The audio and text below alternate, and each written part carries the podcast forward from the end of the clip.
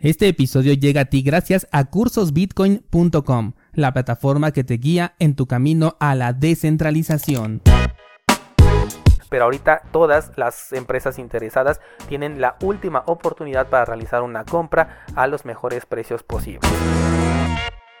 El precio de Bitcoin ha roto todos nuestros indicadores alcistas. La media móvil de 20 periodos en el marco temporal de una semana, la media móvil de 200 periodos también en una semana e incluso ese nivel de resistencia que teníamos marcado cerca de los 32.600. ¿Significa esto que ya estamos en un nuevo movimiento alcista? ¿Nos vamos to the moon? ¿O es quizás una trampa para que llegue BlackRock y aproveche su última oportunidad? Así es, descentralizados, el precio de Bitcoin ha explotado y rompió con todos esos em, indicadores que tenemos del marco temporal de una semana que nos, eh, nos colocan en una tendencia alcista. Si bien esta tendencia ya la habíamos marcado desde principios de año, una vez que se rompió la media móvil de 20 periodos, bajo una estrategia que ya te he compartido en diversas ocasiones y que te dejo el enlace en las notas del programa por si la quieres pasar a revisar. Si bien ya teníamos ese indicador, bueno, pues posteriormente tuvimos un poco de consolidación en el precio, aunque aún así fue marcando poco a poco nuevos máximos. Tenemos por ahí un, máximo de, en los 24.800, después uno en los 30.000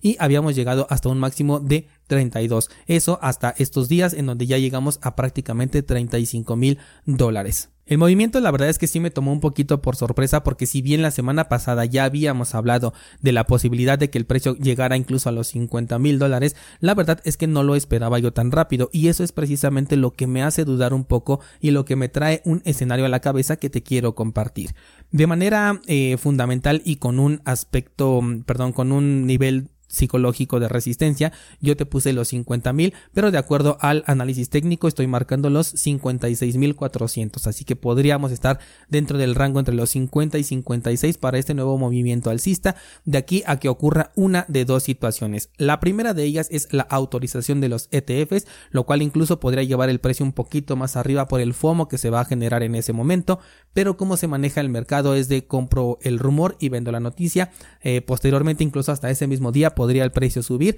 y nuevamente em, bajar e incluso comenzar una, un periodo de consolidación de unos cuantos meses. Recordemos además que también viene el, el halving de Bitcoin y previamente al halving también hay una corrección, así que coincidiría bastante bien y sería un buen momento para cerrar em, con este movimiento alcista de aquí a que explote esa noticia. La otra es que exista una noticia aparentemente negativa antes de la autorización de estos ETFs. ¿Y por qué tengo en consideración esta supuesta noticia negativa? Bueno, porque si sabemos que el ETF de ARC tiene como fecha límite eh, el 10 de enero, y el de BlackRock tiene como fecha límite en febrero, esto significa que solamente les quedan dos meses aproximadamente para que ellos puedan hacer la última compra de Bitcoin al mejor precio posible. Porque una vez que se dé la noticia de que son autorizados los ETFs, entonces el precio ya muy difícilmente va a regresar a niveles como los que estamos ahorita o como los que vimos a lo largo del año de los 15 mil dólares como para poderlos aprovechar y comprar por última ocasión al menos a estos precios. A partir de ahí cualquier compra que quieran hacer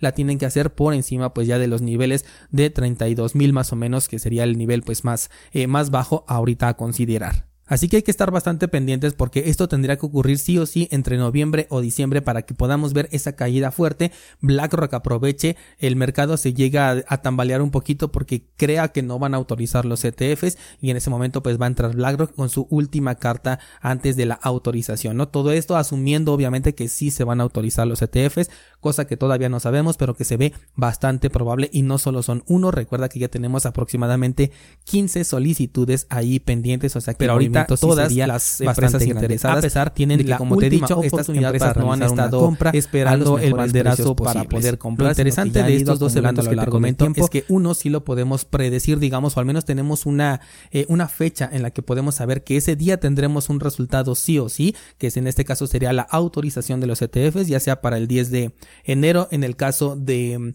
eh, de ARC o para el mes de febrero, ahí no me acuerdo qué día es, creo que es el 20 algo para el caso de BlackRock, pero de todas maneras desde que se tenga la noticia de ARC, creo que desde ahí vamos a, comenzar ya el boom, sobre todo si la noticia es positiva. Pero en cuanto a esta supuesta noticia negativa que podría provocar un desplome antes de la autorización, no tenemos exactamente una fecha, solo sabemos que tendría que ocurrir entre noviembre y diciembre y que diciembre suele ser un periodo pues un poquito aburrido dentro de los mercados financieros. Incluso podrían llegar a aprovechar esto eh, cuando no hay tanta demanda en el mercado para en este momento soltar la noticia, hacer que el precio baje y entrar con su última carta. Creo que podría ser un escenario interesante si tú estás em, operando en el corto plazo. Bueno, pues toma en cuenta estas posibilidades que puede hacer que no tenga nada de razón y solamente esté aquí especulando, pero si llega a suceder, bueno, pues podrías aprovecharlo, ya sea para tomar ganancias o para comprar en estos mejores precios, tal como lo van a hacer ellos como operadores profesionales que son. Esto de acuerdo a tu estrategia y obviamente todo esto lo vas a definir tú porque no es una recomendación de inversión. Este es un excelente momento para visitar el curso de estrategia de inversión y también el de creación de un portafolio porque estos te van a ayudar a tener más opciones o a considerar opciones diferentes para poder armar tu propia estrategia, considerar por ahí diferentes puntos de salida, considerar también algunos montos, porcentajes, etc. Este contenido lo encuentras en cursosbitcoin.com. Vámonos con otro tema y te traigo una, un comentario bastante interesante que hizo el nuevo CEO de el exchange de Buda, que en este caso se llama Jaime, quien dice dos cosas muy interesantes. Dice que Bitcoin se está desmarcando de las otras criptomonedas y se está consolidando como la, eh, la criptomoneda más sólida del mercado y por otro lado dice que ya le está ganando algunas divisas nacionales y pone en comparación al peso, al peso argentino y a el bolívar de Venezuela. Comparaciones bastante controversiales, pero déjame que te explique de qué manera lo veo yo. Yo lo que estoy viendo aquí es una opinión bastante conservadora. Creo que él no comparte todavía las ideas que tenemos los descentralizados, que ya consideramos a Bitcoin como una revolución económica, que estamos muy clavados y que lo, y lo consideramos incluso mejor que cualquier otra divisa nacional. En este caso, Jaime, bueno, pues tiene una visión un poquito más conservadora, como que va poco a poco. Además, toma en cuenta que está trabajando para una empresa centralizada y bueno, pues sus comentarios también pueden influir mucho en las decisiones de la empresa o en lo que ocurra alrededor de la empresa, así que también tiene que ser un poquito más cauteloso. Vamos a analizar los dos comentarios. Primero, el de Bitcoin contra las divisas. Nos dice precisamente que Bitcoin ya consiguió tanta fuerza que se está haciendo mejor que algunas divisas, pero nos lo compara con las dos peores divisas que tenemos en este momento, que son el peso argentino y el bolívar de Venezuela, monedas que prácticamente han fracasado. Sin embargo, yo aquí lo que, eh, lo que entiendo, a lo que entiendo que se está refiriendo, es que la atracción que ha tenido Bitcoin por su propia cuenta, es decir, sin que nadie nos esté obligando a utilizarlo y solamente con el efecto de boca a boca, ha sido tan fuerte y tan importante que incluso ha superado a las imposiciones gubernamentales con ciertas divisas como por ejemplo el peso argentino y el, eh, el bolívar de Venezuela al grado de ya ser considerado como una opción para estos países en específico. Esto no significa que Bitcoin no sea mejor que el dólar o que el euro, sin embargo hay que tomar en cuenta que las personas que pueden utilizar estas divisas, dólar y euro, utilizan Bitcoin por razones completamente diferentes. En este caso pueden utilizarlo para poder incrementar su capital en dinero fiat o simplemente porque quieren descentralizar su economía. A diferencia de, por ejemplo, en, el caso de Argentina y Venezuela, en donde Bitcoin e incluso las criptomonedas estables se utilizan como alternativas, como resguardo o se utilizan porque tienen una necesidad. Es un caso de uso completamente diferente y en este caso, bueno, pues la opinión de Jaime desde mi punto de vista va por el lado de que ya se convirtió en una alternativa viable superior a la imposición de una divisa gubernamental en estos dos países y que bueno, que probablemente también podría hacerlo en otros países si se vieran en una situación pues complicada, ¿no? Ya lo hemos visto alrededor del mundo con las noticias que que pues fueron aconteciendo a lo largo de todo este tiempo y como en prácticamente todas ellas Bitcoin ha tenido una participación porque es el único dinero que no pueden controlar y que no pueden restringir. Por otro lado, está comparando a Bitcoin con las otras criptomonedas o más bien lo está poniendo dentro del mismo núcleo. Aquí sí que tengo mi opinión muy dividida, sobre todo en el último año donde tú mismo te has dado cuenta que yo he partido prácticamente en dos a este mercado, cripto por un lado como experimento y del cual sí hemos sacado unas cuantas cositas y eh, Bitcoin por el otro lado como una revolución económica nunca antes vista. Entonces aquí sí no comparto mucho su idea, sin embargo se parece mucho a lo que yo te decía al principio de este podcast, no, no, no de este episodio, sino del podcast hace ya eh, seis temporadas. Muchas gracias por estar aquí, por cierto. Pero se parece mucho a esa idea que yo tenía. Entonces puede ser que apenas él esté en este proceso de identificar las enormes diferencias que existen entre uno y otro. O también puede ser, como te dije, que su opinión pues tenga un poquito de sesgo por el hecho de que pues va a estar detrás de una plataforma centralizada que además también puede eh, aceptar criptomonedas, ¿no? Entonces también no puede decir que esas son basuras si lo está aceptando dentro de su propio eh, exchange. Sin duda son comentarios que me parecen bastante interesantes, sobre todo conocer eh, un punto de vista de una persona que no se ve que esté tan tan eh, eh, entusiasmada con la existencia de Bitcoin, pero que sí se está animando a irla probando poco a poco. De hecho, pienso hacer un ejercicio con mi círculo cercano de personas de preguntarles qué piensan, qué han escuchado o qué saben sobre Bitcoin a día de hoy, porque, bueno, te lo comento porque mi círculo cercano está muy alejado de este sector, prácticamente a, ninguno le interesa, eh, saben un poquito por las veces que yo he hablado, digamos, sobre esto, pero no suelo hacerlo mucho, así que pues simplemente han sido interacciones como que al aire, ¿no? Pero tengo la curiosidad de saber qué opinan ellos cuando no están dentro de este mercado para darme una idea de, de pues cómo se ve Bitcoin desde los ojos de una persona que no es un descentralizado ni busca hacerlo, ¿no? De hecho, te invito a que realices también este ejercicio y si así lo gustas,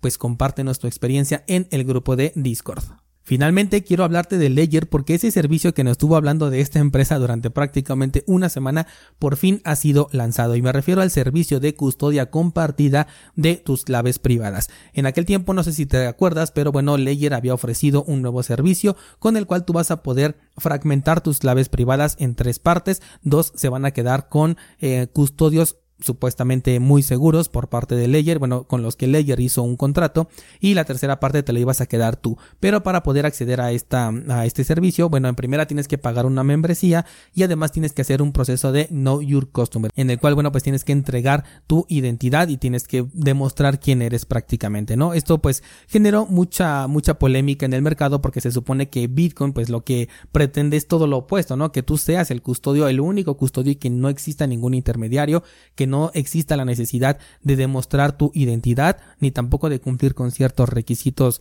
pues como por ejemplo ser mayor de edad, este requisito siempre lo he puesto. Y pues aquí lo que nos está ofreciendo una empresa que nació con el objetivo de ayudar a resguardar nuestras criptomonedas por nuestra propia cuenta, ahora está ofreciendo un servicio que es todo lo contrario. Yo respeto mucho el servicio porque estoy seguro que hay personas a los que sí les va a interesar, pero sí hay unas cuantas cosas que no me gustaron y que creo que pudieron haber hecho de mejor manera, pero ahorita llegamos a ello. El servicio se tuvo que retrasar porque iba a salir desde aquel entonces, que fue hace como un par de meses, pero se retrasó porque ellos querían ofrecer el código abierto para que las personas lo pudieran revisar y tuvieran un poquito más de confianza. Aún así se sigue utilizando esta palabra, pero bueno. Eh, no tengo ninguna información al respecto sobre personas que ya hayan analizado este código para saber pues si realmente todo es abierto, si todo lo que dicen pues coincide con lo que están realmente ofreciendo o si alguna parte la dejaron de código cerrado y pues eso podría ser una vulnerabilidad, ¿no? Aparte de la que ya está implícita por el hecho de estarle entregando em, tus claves privadas a dos custodios con los que tú no tienes pues ni los conoces ni tienes interacción ni puedes verificar absolutamente nada. Por el momento el único dispositivo compatible va a ser la Ledger Nano X y dicen que va a ser un servicio pues completamente opcional. Quien no lo quiera usar simplemente no lo contrata y listo. Sin embargo, el, el punto crítico y, creo que es el que más debieron haber aclarado y no está aclarado es si el firmware del dispositivo va a seguir siendo igual para todos los dispositivos o si lo van a segmentar una actualización específica para quienes decidan contratar el servicio y una actualización o simplemente que se quede como está hasta el momento para aquellos que decidan no contratar el servicio. ¿Esto por qué? Porque esta actualización de firmware es la que permite retirar las claves privadas del dispositivo físico y es precisamente lo que generó toda la polémica. Si ellos hubieran dicho, saben que vamos a ofrecer un servicio de custodia externa para quien lo quiera tomar y vamos a utilizar ya sea una nueva cartera o se necesitaría actualizar con esta nueva versión de firmware pero exclusivamente para este servicio, bueno pues de esta manera todos sabríamos que si no lo contratamos no tenemos esa función ni nos cambia nada dentro del dispositivo. Pero al agrupar ambos sectores, tanto el que no quiere la custodia compartida como el que sí la quiere en una misma actualización de firmware que favorece a quien sí quiere contratar este servicio, pues es ahí donde se genera toda esta polémica y de donde salió todo, ¿no? De donde perdió prácticamente toda la confianza Ledger como empresa y pues creo que se las va a ver bastante difíciles. Al respecto no han dicho nada todavía, pero eh, como dije, la confianza ya se perdió, entonces difícilmente se va a recuperar. Por el momento solo es la Ledger Nano X, pero también van a agregar la Ledger Nano Stacks y la Ledger Nano S Plus. Hasta el momento han dejado por completo afuera la Ledger Nano S en su versión normal, así que si tú tienes alguno de estos dispositivos, la Stacks o la S Plus, considera también que en las próximas actualizaciones podría venir este, este nuevo firmware que te podría pues mm, no, no, no sé si decir afectar, pero por lo menos pues sí tendrías ya un riesgo de vulnerabilidad en este caso, ¿no? Tienes ya dos episodios que te he grabado con respecto a posibles soluciones o alternativas que puedes utilizar para esta eh, Ledger Nano en caso de que tú ya tengas alguna y también pues de una vez ve considerando la compra de otro dispositivo en hardware si es que no cuentas con un segundo, porque la verdad es que Ledger pues ya ahorita es mm, requiere confianza y en Bitcoin no queremos confianza, ¿estás de acuerdo? El día de hoy publico la clase de las opciones que tienes con tus transacciones en la cartera de Electrum Wallet, ya sean las transacciones confirmadas o las que están pendientes por confirmar. Esto en el curso de Electrum Wallet, que junto con otros más de 30 cursos los encuentras en cursosbitcoin.com. Eso sería todo por el día de hoy. Muchas gracias y hasta mañana.